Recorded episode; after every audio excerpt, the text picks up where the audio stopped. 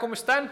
Buenos días, bienvenidos nuevamente a su podcast de negocios a la vida de mi buen amigo Raúl. ¿Cómo estás, Raúl? Bien, Arturo, contento de estar aquí nuevamente en un nuevo episodio. Un nuevo episodio, efectivamente. Oye, Raúl, pues la verdad es que estamos muy contentos por la respuesta que hemos tenido de nuestros seguidores, oyentes. Afortunadamente hemos tenido mucho apoyo, buenos comentarios, otras retroalimentaciones que nos han eh, eh, dado para que mejoremos hacia ustedes. Y mm, el, tema de hoy es prácticamente continuar con lo que estábamos platicando en el episodio anterior, que hablábamos del tema de cómo incrementar tus ventas, ahora sí que online, de cierta forma, con los productos a través de las importaciones. Y estábamos platicando el tema de las importaciones y todas las eh, reglamentaciones que hay que seguir, platicábamos en un momento dado que pues todo producto debe estar importado por la persona que quiere generar la enajenación o en un momento dado, dado todos los procesos que conlleva, pues a lo mejor contratar a una comercializadora y ya tú nos platicabas de pues los cuidados que hay que tener a través de estas empresas derivado que al final son los que tramitan los permisos de cierta forma de importación y son los que se pueden quedar con la marca registrada o el uso de la marca registrada de los productos que se pueden llegar a generar, dejándote a ti de lado como contribuyente en un momento dado para ese tipo de situaciones. ¿no? Eh, ante esta situación, vamos a pensar que entonces, dando continuidad a todo eso, es, pues veíamos el tema de la importación de los productos para poderlos vender aquí en un momento dado, mejor hasta llegarlos a exportar, ¿no? Sí. Eh, dentro de nuestro acto de comercialización como tal. Ante esta situación, es ¿qué pasa? Y, esto es una pregunta eh, para ti, a ver qué, nos puedes decir. Es ¿qué pasa si en un momento dado, bueno, pues vamos, yo me voy de viaje con mi familia, vamos a, al extranjero, llames a lo mejor a Estados Unidos, algún otro país, y sabes que nos gusta comprar cosas, ya sea por el recuerdito o traerle recuerdo a mil personas, pero a lo mejor puede haber situaciones donde a lo mejor existan personas que lo que quieran hacer es traerse producto, ahora sí como las famosas pacas o, muchos otros productos que a lo mejor van miscuidos dentro de las propias maletas. Y cuando llegamos a territorio mexicano, pues muchas veces sabes que al momento de, ahora sí que bajo protesta, decir verdad, quieres o no declarar algo que tú traes del extranjero. E incluso aparte das un botoncito. El semáforo oficial. El semáforo oficial justamente y puede ser rojo o verde. Si en un momento dado estas personas que pudieran haber eh, traído mercancía que no fue importada ni tampoco fue declarada, y, y además eh, dentro del semáforo oficial les sale verde, por lo tanto ahora sí que pasan como desapercibidos, esos productos, ¿cuáles pudieran ser los, las situaciones legales que pudieran tener el día de mañana ante la autoridad pensando en que los utilizan para la venta? Me queda claro que muchas de esas ventas a veces son informales, pueden estar en los mercados, pueden estar justamente eh, eh, en, en esas ventas de garage que pueden llegar a suceder. Claro. Pero me gustaría conocer cuáles pudieran ser las implicaciones que pudiera tener esas personas respecto a este tipo de situaciones. Sí, primero hay que entender que el semáforo fiscal lo que hace es una selección aleatoria.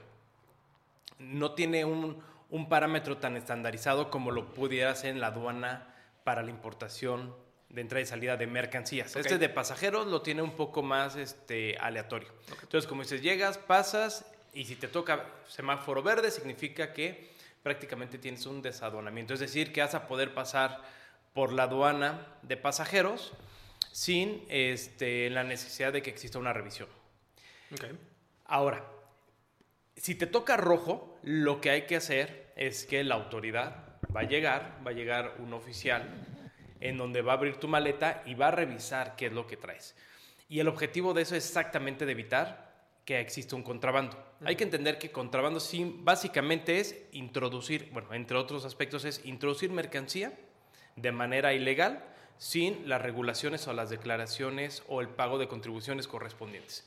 Entonces, muchas personas hacen ese tipo de actividades de irse, no sé, a principalmente Estados Unidos, van y se empiezan a ir de shopping al mall y empiezan a comprar cosas y le avisan a sus amigas, oigan, aquí estoy encontrando esta bolsita o este traje o esta camisa, etcétera, lo compran y lo traen.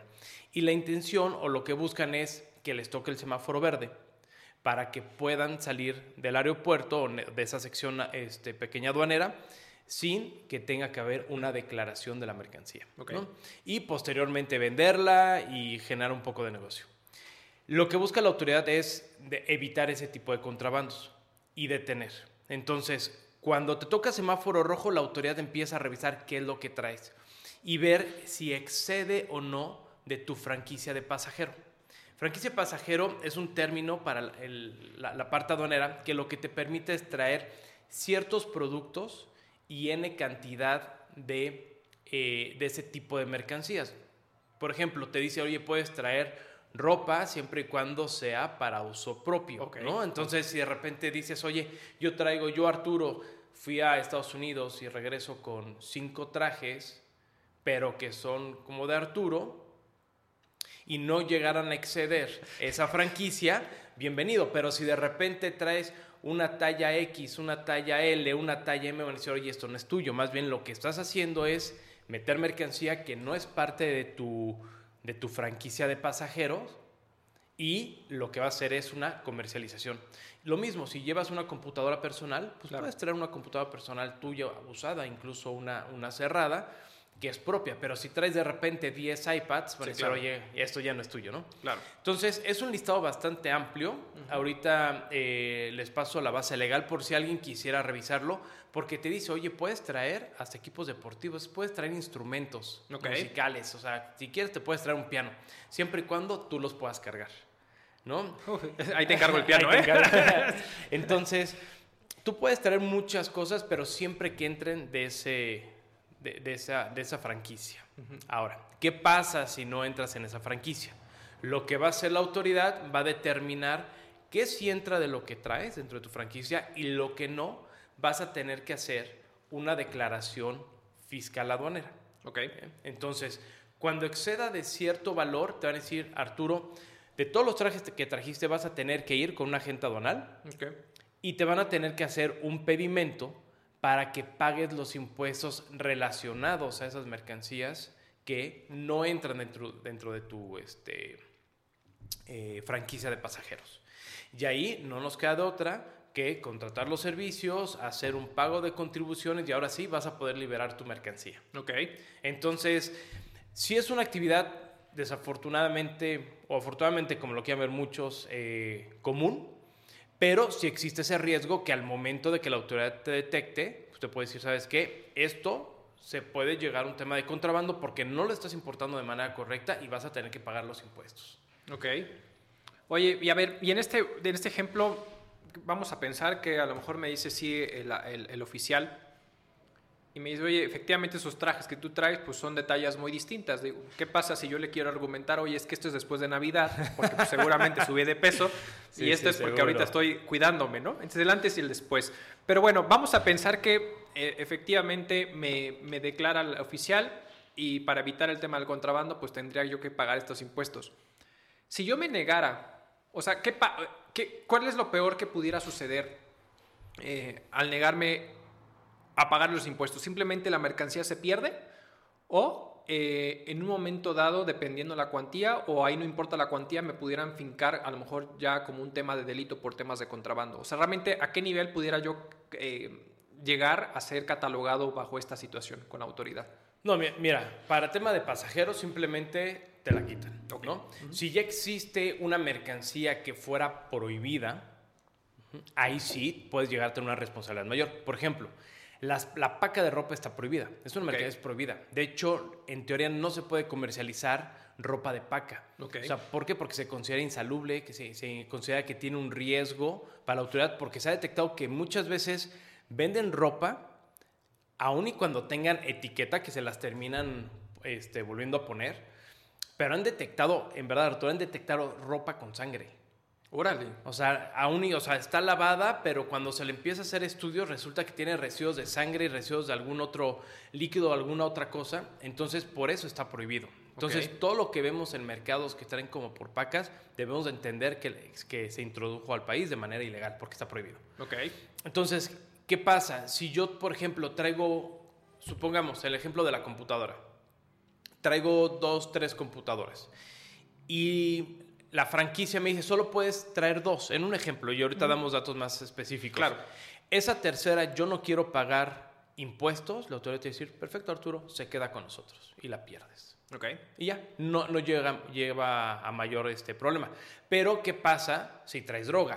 ¿O qué pasa si traes un arma? ¿O qué pasa si traes algún pez o animal? Digo, puede sonar ridículo, pero eh, en peligro de extinción o traes algo que no fuera autorizado, entonces ahí sí se lleva a otro tipo de situaciones donde sí, no solamente puedes tener un tema este, fiscal, sino un tema incluso este, penal, irte un poco más complicado.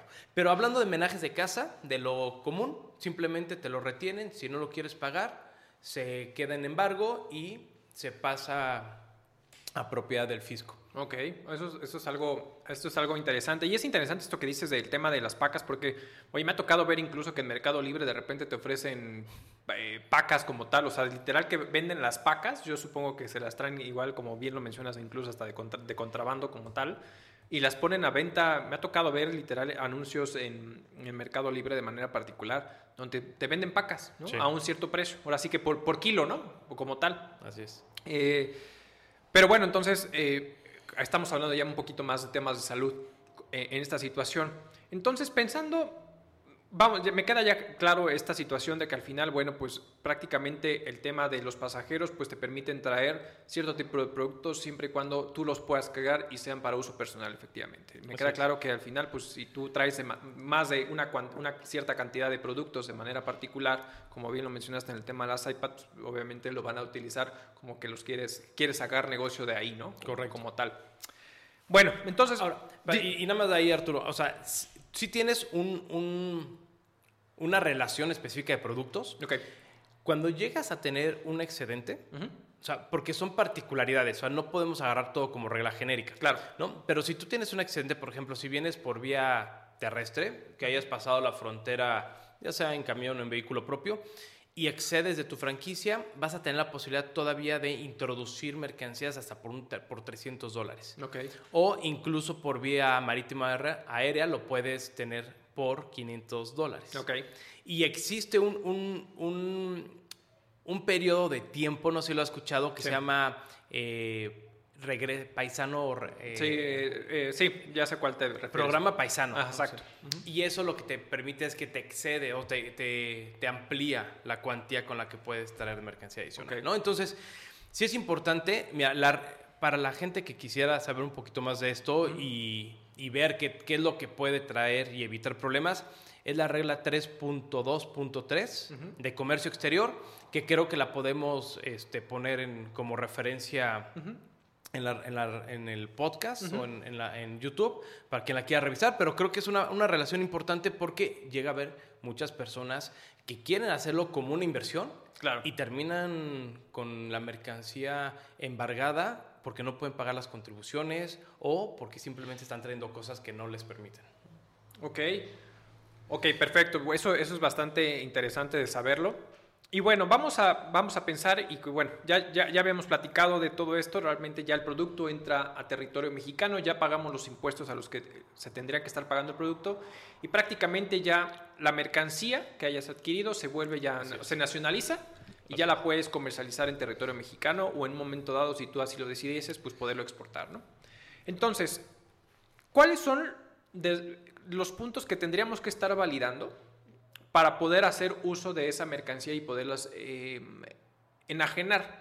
Ya veíamos los puntos de, eh, uno de los puntos fundamentales es qué pasa si yo en un momento dado digo, ya tengo el producto y lo quiero vender, pero si ese producto fue importado a través de mensajería, porque a lo mejor sabes que pues, por el tema de cuantías ya hablábamos que mientras no pase el, valor de los mil dólares, pudiera ser traído o importado a través de las paqueterías generales, a través de los consolidados a través de las diferentes paqueterías como tal, ¿no? En un momento dado, pues estamos tan acostumbrados ahorita a razón de la pandemia de que pudiéramos estar trayendo producto ya sea a través de Amazon, de eBay, etcétera, ¿no?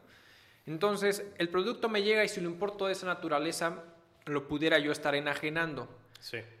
Ahí lo que comentábamos, y me corrige si me estoy equivocando, es que nos podríamos enfrentar que si bien es permitido venderlo, porque al final ya se, la mercancía se nacionaliza a través de un tercero, en este caso la paquetería general, que hizo la importación consolidada de todos los productos que, está, que se, está, se están enajenando a través de, este, de, este, de esta plataforma. Y ya, lo puedes vender efectivamente, Arturo lo puede vender o Raúl lo puede vender. Ante esta situación, no habría ningún conflicto por parte de la autoridad del hecho de que yo haya enajenado, y esto pensando desde el punto de vista aduanero, que yo venda, vamos a pensar, este vaso de agua que me lo, me lo trajeron porque es especial o veto a saber, pero me lo trajeron desde Amazon a lo mejor y yo Arturo lo quiero vender. Desde el punto de vista aduanero no tengo ningún conflicto de poderlo vender a pesar de que no lo importé yo como tal, sino fue esta paquetería. Sí, no vas a tener ningún problema. O sea, para la ley nos establece que para poder amparar una mercancía en territorio nacional, que sea de procedencia extranjera, debemos de tener el pedimento. Ok. Ahora, podemos, como habíamos platicado, podemos tener dos tipos de pedimento. Uno, en el cual yo haya importado de manera directa y que esté a mi nombre el pedimento, u otro que haya importado a través de una empresa de mensajería, Claro. donde va a salir a nombre de la, de la mensajería, ¿no? De la empresa de mensajería.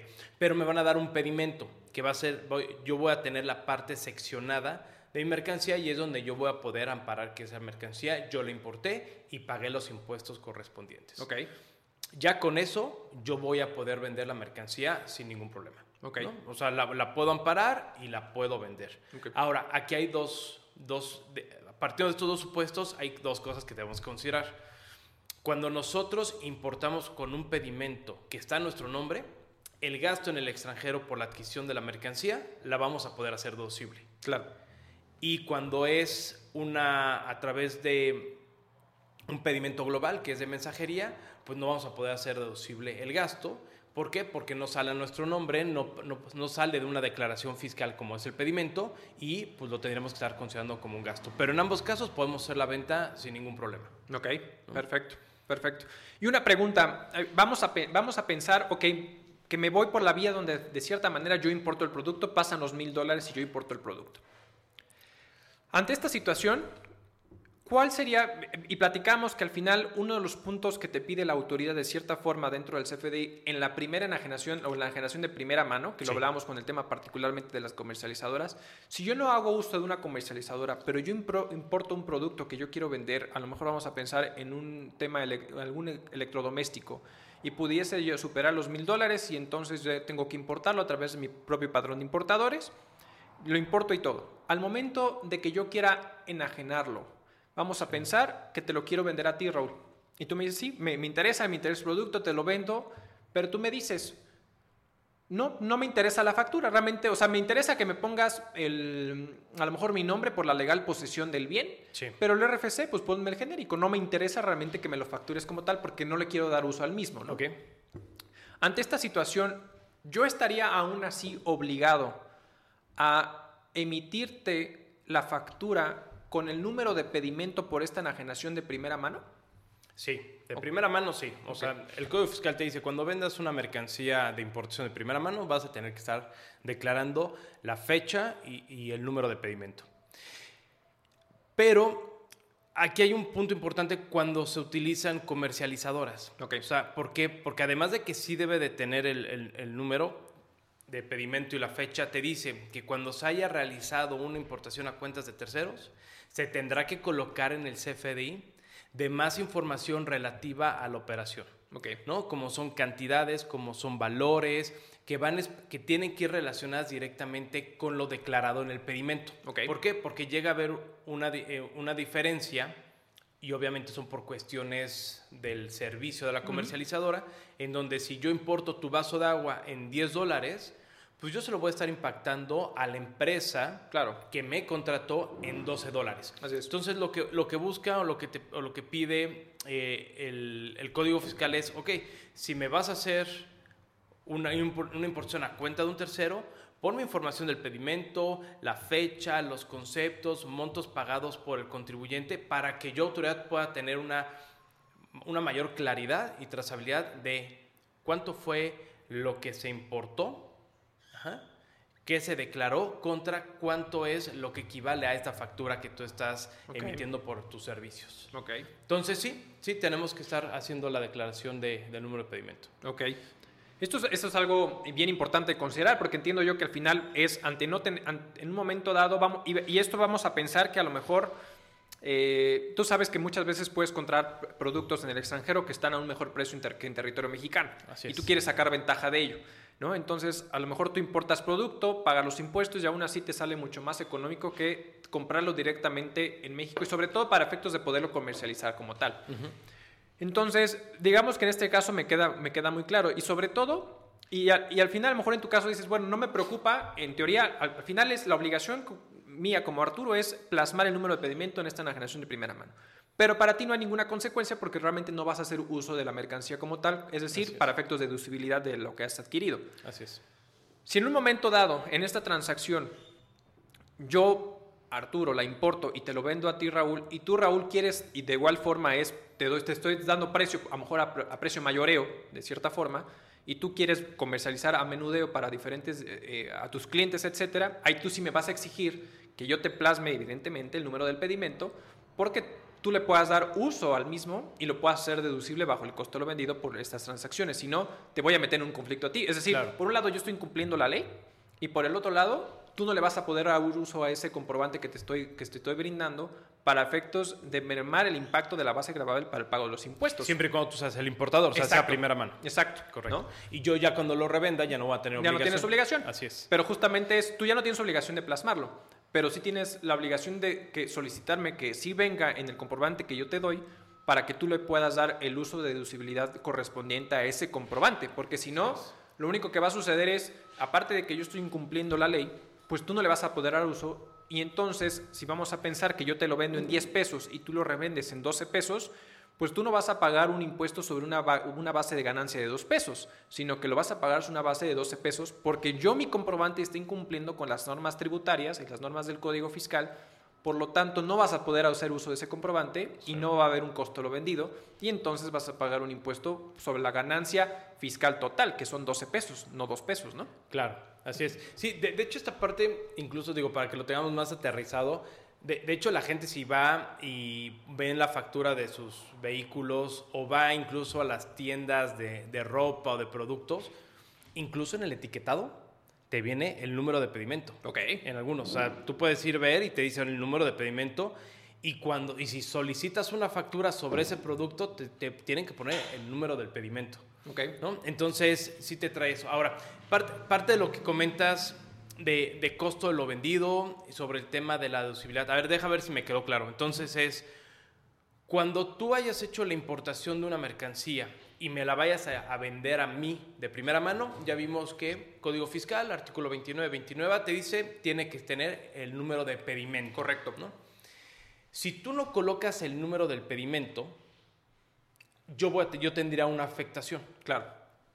Y esa afectación se da porque no tenemos una, base este, de la cual se está determinando las contribuciones iniciales la, se pagan la importación o por qué, por qué yo tendría una, una Tu afectación, vendría porque al final no, el comprobante fiscal no cumple con, las, eh, con la legislación pertinente. De acuerdo a la, ahora sí, los requisitos del comprobante fiscal, de acuerdo al 29A, no cumple. ¿Cuáles son de esas obligaciones que debe de cumplir? Como bien lo mencionábamos, es el número de pedimento dentro de esta venta de primera mano. Dado que incumple esa situación, entonces el comprobante que yo te estoy extendiendo, además de que yo, el, enajenante, el que, te lo, el que lo está vendiendo, incumple con esa norma, el adquiriente del producto, en este caso tú, pues no, no, tiene, un tiene un comprobante que no cumple todos los requisitos. Y al no cumplir todos los requisitos que marca la legislación, no puedes dar uso al mismo. Como no puedes dar uso al mismo, entonces el valor de la adquisición de esa mercancía no se lo puedes restar al valor de la venta. Ahí, hacia allá quería ir. Entonces, mi primer problema es que si tengo una factura que no cumple con los requisitos del Código Fiscal de la Federación, yo no puedo, yo Raúl como comprador de la mercancía que Arturo importó, yo no la puedo hacer deducible. Exacto. Okay. Al no poderla hacer deducible, cuando yo me dé la vuelta y lo venda en mi tiendita, en mi e-commerce, etcétera, y me exijan a mi factura, ¿no? Yo la voy a expedir, pero el ingreso que yo tenga por la venta de la factura va a ser, se voy a tener que calcular el impuesto sobre mi utilidad, sobre, bueno, más bien sobre mi eh, ganancia, mi facturación. Exacto. Okay, entonces ya no voy a poder jugar entre lo que pude haber deducido, Correcto. Que, que Arturo me vendió la, la la mercancía de importación contra lo que yo generé por la venta. Correcto. Entonces, al no tener yo esa, factura, digamos que no voy a poder hacer esa resta de entre cuánto me costó, cuánto lo vendí, determinar mi utilidad. Exacto. Y únicamente sobre la utilidad pago los impuestos. Exacto. Y entonces hay una afectación muy grave para ti. Porque no solamente es el tema del impuesto sobre la renta por la utilidad, sino que dado que no, le vas, no va a ser deducible para efectos del impuesto sobre la renta, el IVA que tú hayas trasladado, eh, o, más bien el IVA que te haya trasladado yo en la venta de esta factura, no lo vas a poder acreditar. Y entonces vas a pagar el porcentaje de la tarifa que te corresponda conforme a la ley de impuesto sobre la renta y además el 16% total de esa venta sobre lo que hayas cobrado de ese producto. Claro, porque yo ya te lo pasé a ti, bueno, tú me lo trasladaste, yo te lo pagué, pero la autoridad me va a decir, oye, este no te lo puedo considerar para, para hacer tus, tus neteos o tu, balance de IVA porque el CFDI no cumple. Exacto. Oye, entonces, partiendo de esto tenemos dos, dos datos interesantes, porque por un lado sería o no tengo el pedimento tú desde un inicio con, con, todo lo necesario, con el pago de contribuciones para amparar que tú importaste esa mercancía, desde ahí tú podrás tener un problema. Sí, claro. Ya que tú lo tienes, si no emites el CFDI de venta de primera mano hacia Raúl, yo podría tener un problema. Sí. Y así nos vamos sucesivamente, ¿no? Entonces, eso es un punto muy importante porque muchas veces cuando empezamos a hacer nuestra venta, ¿no? A través de e-commerce o nuestras ventas de, compra de primera, segunda o tercera mano, ¿no? De cosas de importación, pues nunca nos damos cuenta en eso. O sea, nada más fijamos de, oye, ¿me lo vendes? Si me lo vendes muchas veces es nada más con, se paga en efectivo, no sabemos que si la mercancía es de importación o si es de importación, no sabemos que necesitamos un pedimento o esa factura, y ahí vamos y vamos a vender. Exacto. Y que muchas veces decimos, no pasa nada, no estoy dado de alta en el SAT, ¿no? O, no pasa nada, no tengo mi cuenta fiscalizada, todo lo que hemos venido platicando en otros episodios, pero cuando el SAT voltea a ver, entonces va a decir, ah, a ver, no solamente te voy a cobrar, no, te voy a cobrar impuestos no por lo que has generado por tus ventas, sino te voy a cobrar impuestos por todo el monto de lo que vendiste, porque no te aseguraste de que te, lo que te vendieron a ti tiene la estructura necesaria para poder hacerlo deducible. Correcto. Entonces, si a, una, si a un eh, e-commerce, a una tienda, a un, un vendedor de productos, artículos, no tiene bien estructurado esto y el SAT llega a hacer una revisión, podría ser el alcaboz. O sea, podría, ser un santo trancazo que les puede dar el cierre del negocio. Tu debut y despedida del debut negocio. y despedido, claro. Claro, sí, no, la verdad es que sí es un tema, creo que por eso me parecía interesante que tocáramos estos puntos, porque al final pareciera muy sencillo y no le damos eh, la importancia necesaria. ¿Y por qué lo plasmo como un tema relevante? O sea, al final es eh, hemos venido platicando, eh, ya ahora sí que fuera de cámaras, fuera de los micrófonos, de la trayectoria y de las, lo que se quiere implantar, por ejemplo, para dentro de las reformas del 2022. Y una de las propuestas de reformas inherentemente que buscan durante los próximos años es incrementar la base hasta un 30% de los contribuyentes, que lo hemos venido comentando. Entonces, ¿cómo lo van a lograr? De entrada están, van, a, van a plasmar una obligación a través del código de que todos los mayores de edad, es decir, cumples 18 años, así como vas y tramitas tu INE, pues vas a tener que ir a tramitar tu RFC. Entonces, ¿por qué? Porque se va a volver una obligación para poder registrarte ante la autoridad y te tenga de cierta manera fichado. O sea, fichado en el sentido de que por lo menos te tenga rastreado. Claro. Y eso conlleva a tener un domicilio fiscal, conlleva a saber dónde está, es decir, dónde estás para poder localizarte. Que, eso va a ser una locura. Claro. Digo, creo, porque siempre he sido partidario de que todos debemos de construir y debemos de ir siempre por la derecha, pero va a ser una locura. Imagínate un niño de 18 años que a veces no, no, saben ni qué estudiar, ni qué hacer, ¿cómo diablos le vas a empezar a dar o generar una responsabilidad fiscal y tributaria de decir, oye, pues tienes que estar pagando, tienes que estar declarando? E, e, eso va a ser una locura, ¿no? O sea, no, imagínate que, les, que, tengan que hacer la carga de contratar contadores o los van a querer llevar al esquema de, de confianza. Sí, claro. Este, está, está de locos eso. Sí, la verdad es que sí, es un tema no para tomarse a la ligera este, este tipo de propuestas, porque pues sí, evidentemente ante esta situación lo único que van a provocar es incrementar la base de los contribuyentes en el, en el listado ¿no? del RFC. Pero, pero bueno, al final es hacia, hacia allá y creo que por eso sí era importante tocar estos puntos, porque a esto conlleva que al final la autoridad cada vez va a estar fiscalizando y va a estar checando. O sea, simplemente vemos lo que se proyectaba recaudar para efectos del 2021 en materia de ISR en comparación del 2020, el incremento no era ni el 1%, ¿no? En, temas de recaudatorios.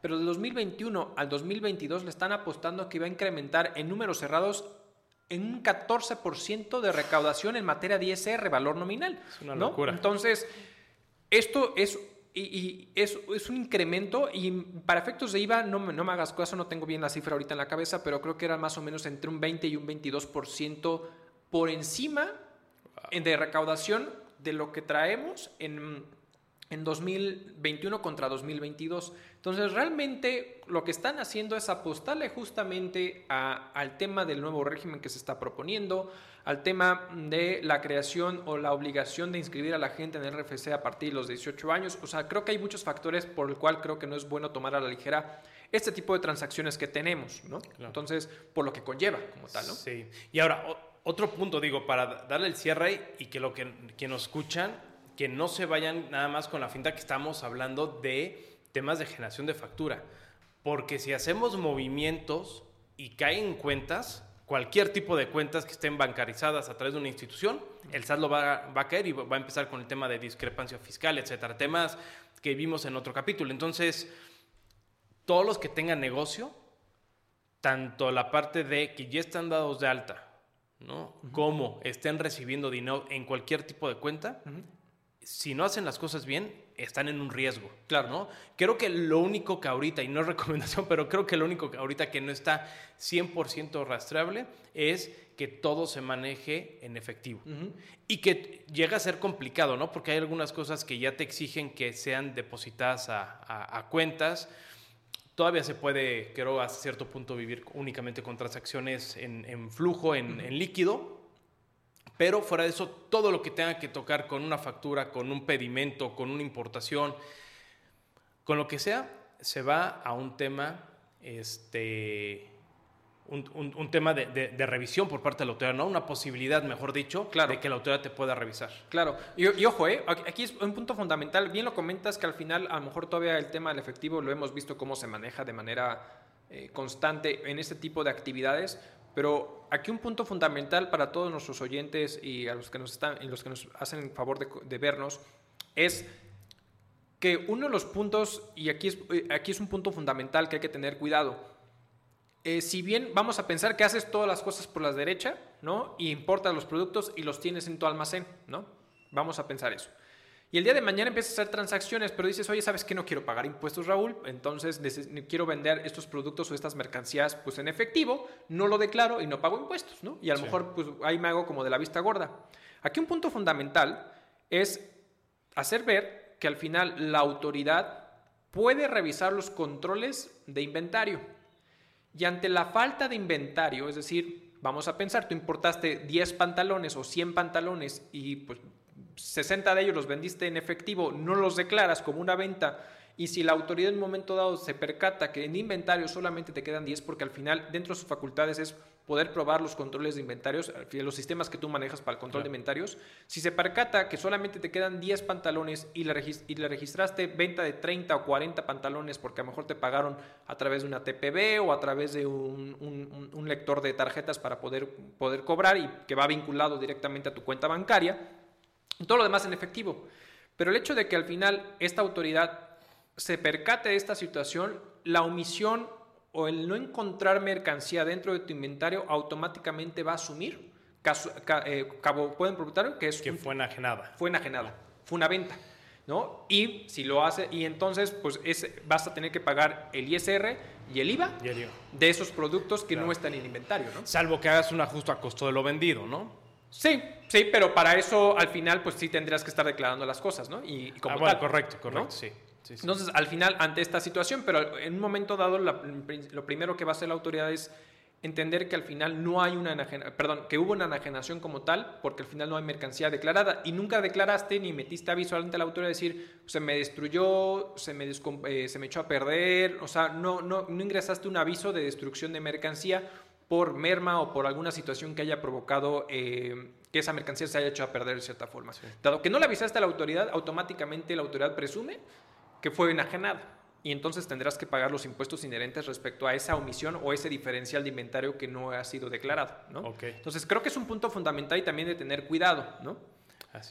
Oye Arturo, a ver, y supongamos ya que ahorita aquí a la gente que nos escucha dice, ¿sabes qué? Ok, creo que me conviene mejor empezar a, a regularizarme, empezar a ver las facturas que emiten, las facturas que yo emito, registrarme, incluso poder mirar este régimen de confianza si es que les, les, les este, algo interesante o les conviene, o si no irse por la vía, por la libre. ¿Qué, ¿Qué necesitamos? O sea, yo qué necesitaría como comerciante para poder empezar a regularizarme, para poder empezar a recibir facturas o a, bueno, pedir facturas, yo a emitir facturas, ¿qué, cómo, cómo empiezo todo este proceso? Ok, vamos a pensar que al final tú dices, bueno, yo ya estoy dentro de, esta línea y quiero regularizarme y hay otros que en un momento dado quieran eh, empezar y me digan, ¿sabes qué? ¿Bajo qué vía quiero comenzar? Y creo que aquí el punto fundamental es entender cómo quieres generar tu modelo de negocio. Vas a abrir una tienda física y en ese momento a lo mejor vas a vender los productos que de cierta forma has importado para poderlos vender al mercado general. Es decir, eh, venta en estantería, ¿no? o venta a, eh, física. Otros es, a lo mejor dicen, ¿sabes qué? Quiero abrir mi tienda e-commerce, ¿no? Mi, tienda online. Y entonces a lo mejor tú creas una página web donde tú haces la comercialización de los productos con tu propio servidor, con tu propia página, etc. O en un momento dado decides, porque también puede ser un supuesto, decides vender esos mismos productos usando plataformas tecnológicas. Ok. ¿no? Es decir, lo quiero vender a través de Amazon o a través de Mercado Libre, etcétera. Y esto es bien importante tomarlo en consideración bajo qué modelo de negocio quieres seguirlo, porque al final son regímenes fiscales distintos para poder tributar. Y me, explico. Tú, de, tú, en un momento dado, sabemos que en junio del año pasado ¿no? entra en vigor una nueva sección, la sección tercera dentro del, del capítulo 2 del de, eh, impuesto sobre la renta del título cuarto respecto a las personas físicas. Esto es justamente el régimen a través de ventas por plataformas tecnológicas, ¿no?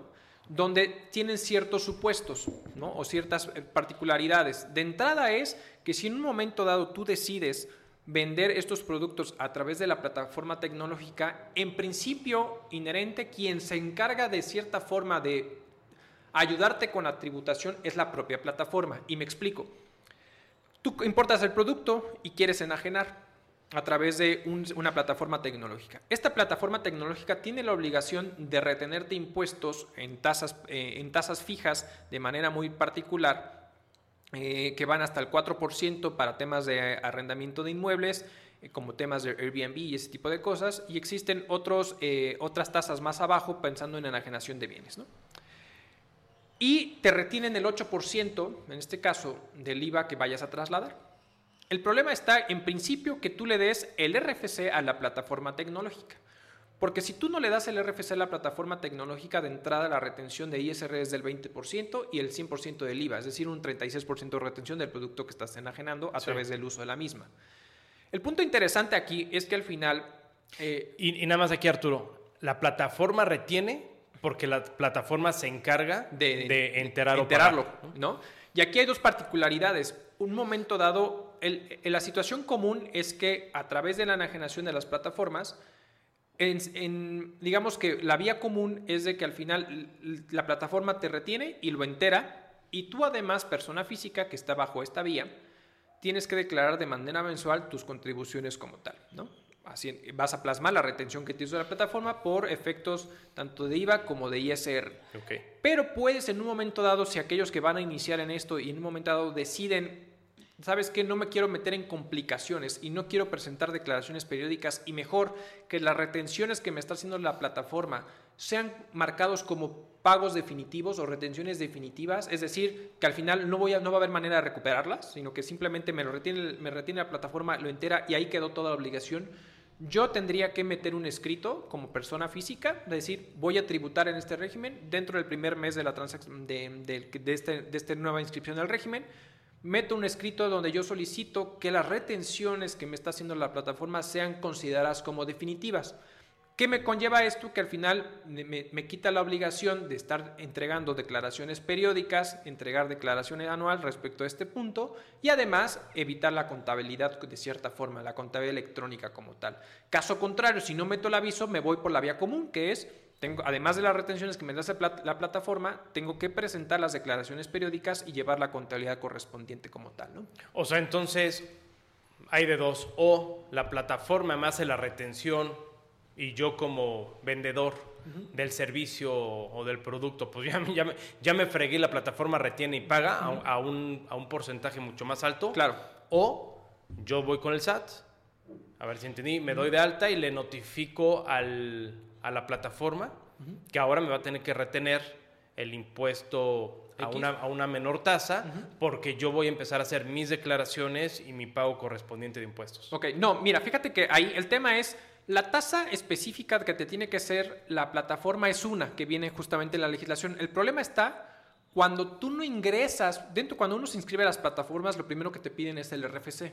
Si tú no das tu RFC, porque al final la plataforma está obligada a enviar un informe transaccional que efectuó a tu nombre, al, al, SAT tiene que estar haciendo estos informes. Pero si tú como contribuyente no, estás, no le extiendes a la plataforma tu RFC para que pueda vincularte, no te, va a no te va a retener el impuesto conforme a las tasas que vienen en la legislación, sino que se va por el tema genérico de decir, no, se está negando de cierta manera el contribuyente a dar el RFC, pues le retienes el 36%, 20% de ISR, 16% de IVA. ¿no? En caso contrario, si tú le das el RFC a la, plataforma, ya la plataforma te va a retener conforme a la propia legislación. El tema de la información al SAT eh, corresponde de si esas retenciones son provisionales o son definitivas.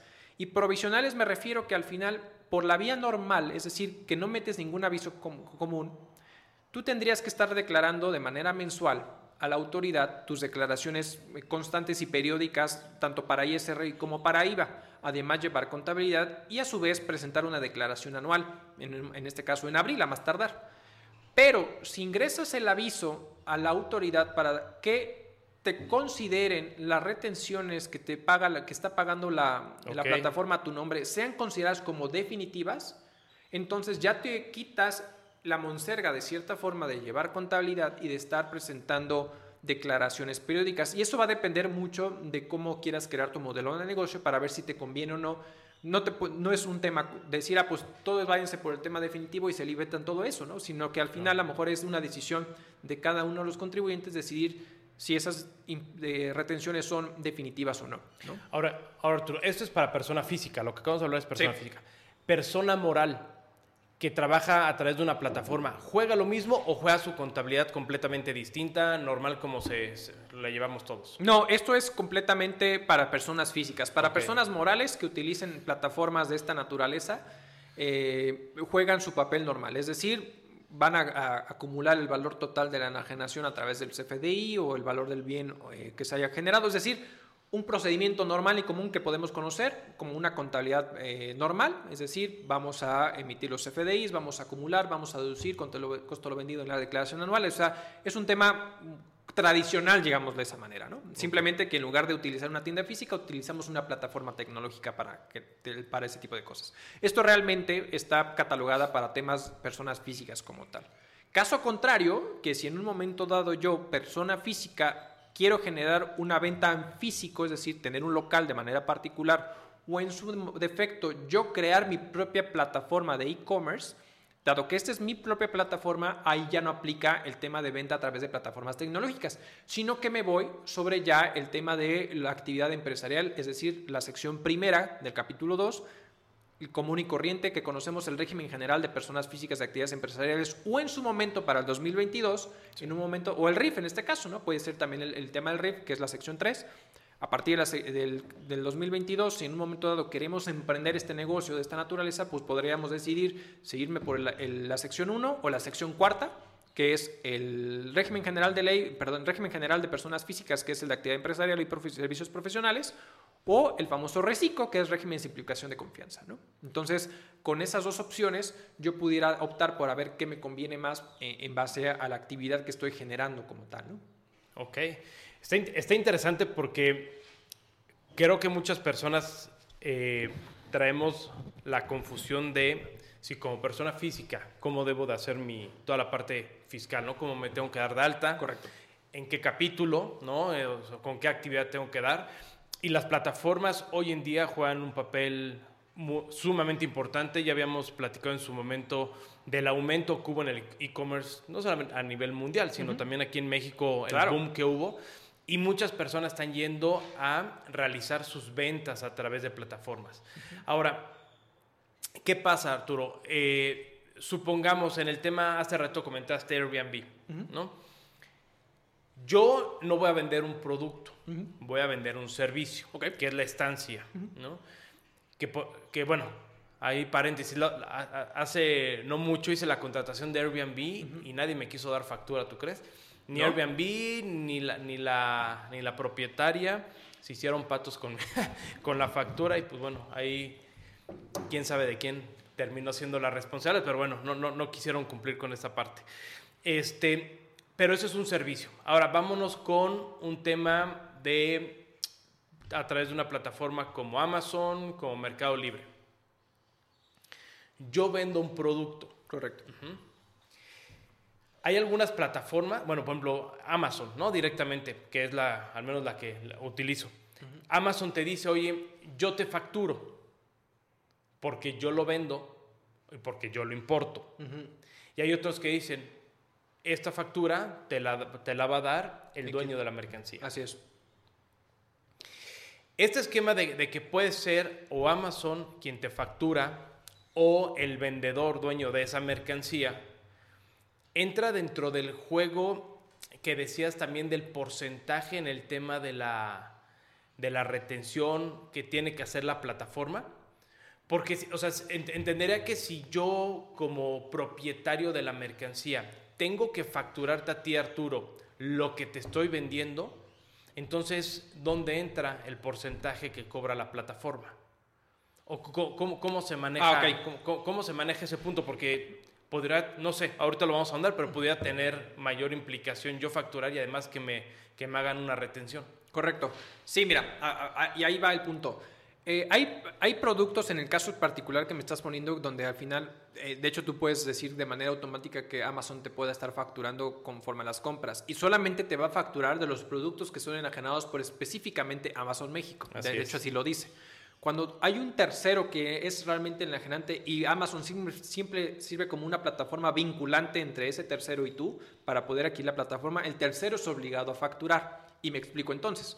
Ante esta situación y en el ejemplo que ponías de Airbnb, hay un tema, de, un, tema compartido de responsabilidad, porque de cierta forma quien tiene la obligación de facturarte el servicio de la estancia que usaste tú en su momento es la persona dueña del inmueble. Airbnb tendrá que retenerle y seguramente lo hizo porque Airbnb cobra el, ahora sí que cobra la estancia y después se lo deposita después de los descuentos necesarios a la persona que te, que te dio, prestó el servicio de, de hospedaje, ¿no? Pero al final quien te tendría que estar facturando es la persona. Y entonces, ante esta situación es estos productos que son enajenados específicamente por Amazon, Amazon te va a facturar y no hay retención alguna porque Amazon es el enajenante. Pero vamos a pensar en este otro ejemplo donde hay terceros que, te dice, si tú quieres una factura, contacta al tercero. Y, tal cual, vamos a pensar que en este ejemplo eh, Amazon está en medio y yo, Arturo, te voy a vender algo. Entonces tú le quieres pedir factura a Amazon y Amazon te va a decir, no soy yo, pídeselo a Arturo. Aquí la, la, situación es, Arturo te tendría que estar emitiendo, o sea, yo te tengo que estar emitiendo una factura por el, por el bien que te estoy vendiendo. Tal cual, ¿eh? Oye, pues si a mí cuánto me costó, ah, pues me, te, te, lo vendí en 110 pesos, pues son esos 110 pesos que te tengo que facturar. Y ese es el total del ingreso que yo estoy declarando, que va a ser el mismo ingreso que de cierta forma Amazon le va a decir a la autoridad que tuve, solamente que a mí no me depositó 110 pesos, me depositó seguramente solamente 98 pesos, 95 pesos, 90 pesos, después de que me haya descontado la retención del 8% del IVA, que me haya descontado el 2% por el tema de la generación de bienes y que me haya descontado los costos logísticos que me va a cobrar por el uso de su plataforma. ¿no? Entonces, ante esta situación, ¿qué va a suceder? Yo como Arturo, es de, mi lado, vamos a pensar que estas personas que quieren emprender su negocio en línea, bueno, oye Arturo, pues ¿cuál es mi implicación de que al final eh, pues ya no gané 110 pesos, pero aún así lo facturé y sobre esa base voy a pagar impuestos. Sí, me queda claro. Vas a pagar una base de 110 pesos. Pero ¿qué es lo que va a suceder? Eh, todos esos gastos inherentes que de cierta manera Amazon te va a estar emitiendo, te va a facturar esos gastos logísticos y las retenciones se van a enterar. Tú le vas a decir a la autoridad, "Ah, pues cobré 95 pesos más IVA y me dieron 110 números cerrados. ¿no? Entonces, 95 es mi base para impuesto sobre la renta, de los cuales me retienen un porcentaje para efectos de impuesto sobre la renta que ya me lo retuvo Amazon. Perfecto. De estos, de, estos, de, estos 10 pesos o de estos 15 pesos que voy a pagar por efectos de impuesto, sobre de impuesto al IVA, pues aquí está el IVA. Este es el IVA acreditable que puedo disminuir de mi declaración de impuestos que viene de los gastos logísticos que me está cobrando Amazon Sí. y además la retención que ya me hizo Amazon ya, ya- y me va a generar una diferencia a pagar del IVA total de ese 16% cobrado. Entonces así es como realmente se genera. Entonces, y ese cálculo lo podemos hacer mensual. Exacto. Y como es IVA, se queda en definitivo. O sea, digamos que no hay impacto financiero Exacto, si se lleva buena contabilidad. exacto, es correcto, es correcto. Ok, O es- es- está interesante, ¿eh? O sea, creo que es todo un tema y deberíamos hacer otra, otra, una cápsula, un, este, Claro. un programa sobre el tema de contabilidad, porque ahorita lo que estamos hablando es obligaciones por la enajenación. Así es. ¿No? O sea, el cómo llevas tu contabilidad es un mundo completamente distinto. Así es. Oye, una pregunta, Arturo. ¿Estás obligado a generar o emitir un CFDI cuando enajenes en territorio nacional? Sí. ¿Qué pasa si no lo haces?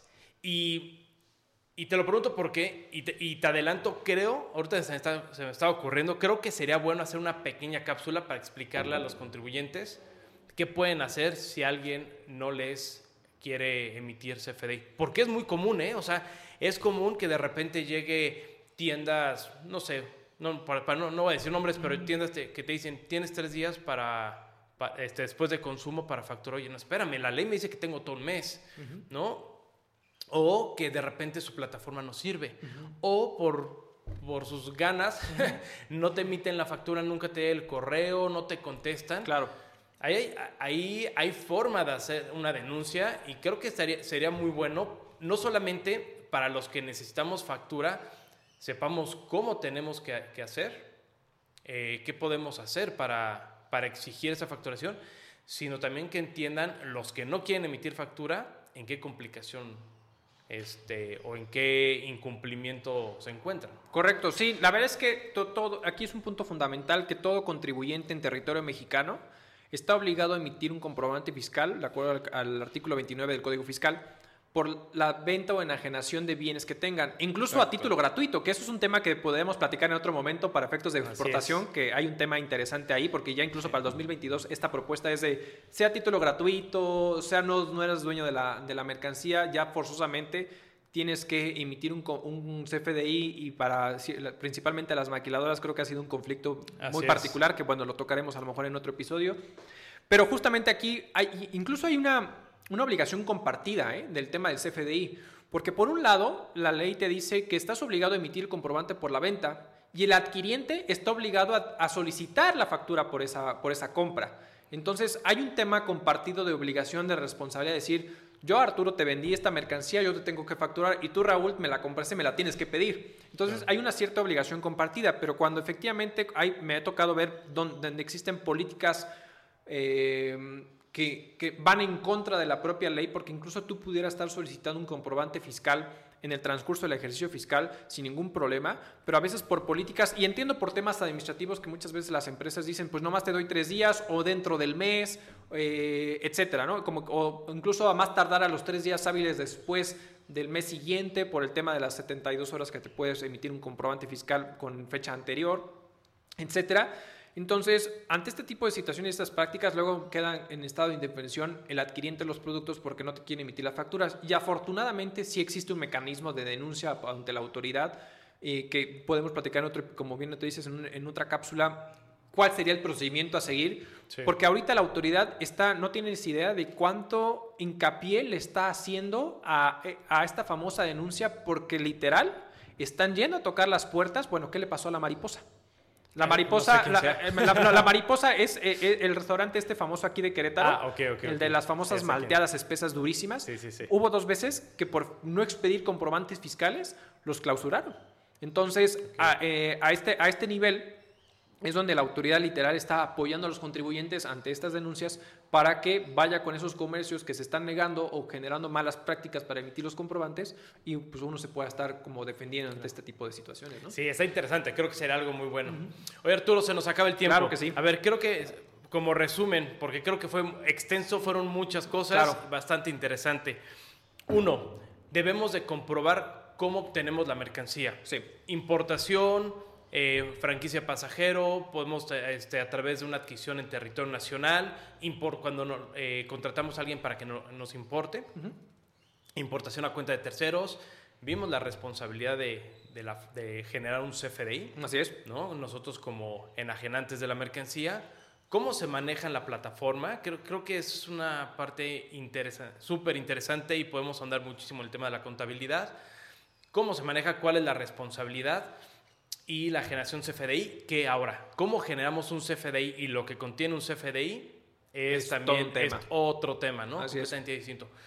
Pero partiendo de todos es- escenarios que vimos, las complicaciones que hay, las obligaciones y los riesgos, tú desde la parte de vista de eh, fiscalista, contador, ¿cuál sería tu recomendación para estas personas que están empezando o quieren empezar a generar su negocio de venta de, productos o venta de servicios para llevar un buen control, una buena administración y no caer en, los problemas que pueden este, suscitarse? Yo creo que la recomendación que yo pudiera estar haciendo es a lo mejor muy... eh, pareciera muy sencilla, pero creo que lleva su complejidad y es meramente meterle tiempo a los procesos, generación, una, una- línea de procesos y temas de control interno para evaluar esos procesos que se están generando.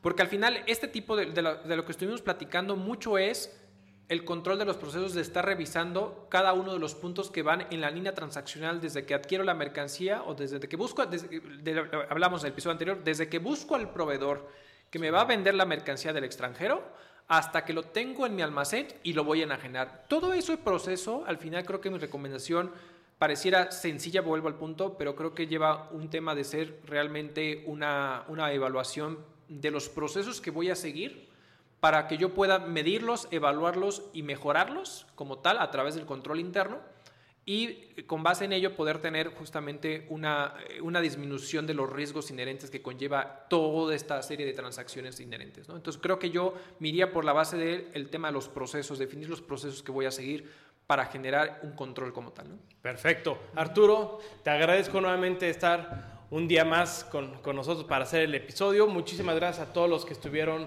el día de hoy con nosotros. Por favor, les agradecemos que si nos dan, eh, le dan clic a la campanita, que nos sigan, que nos escuchen en las distintas plataformas de streaming de audio y también dentro del canal de YouTube.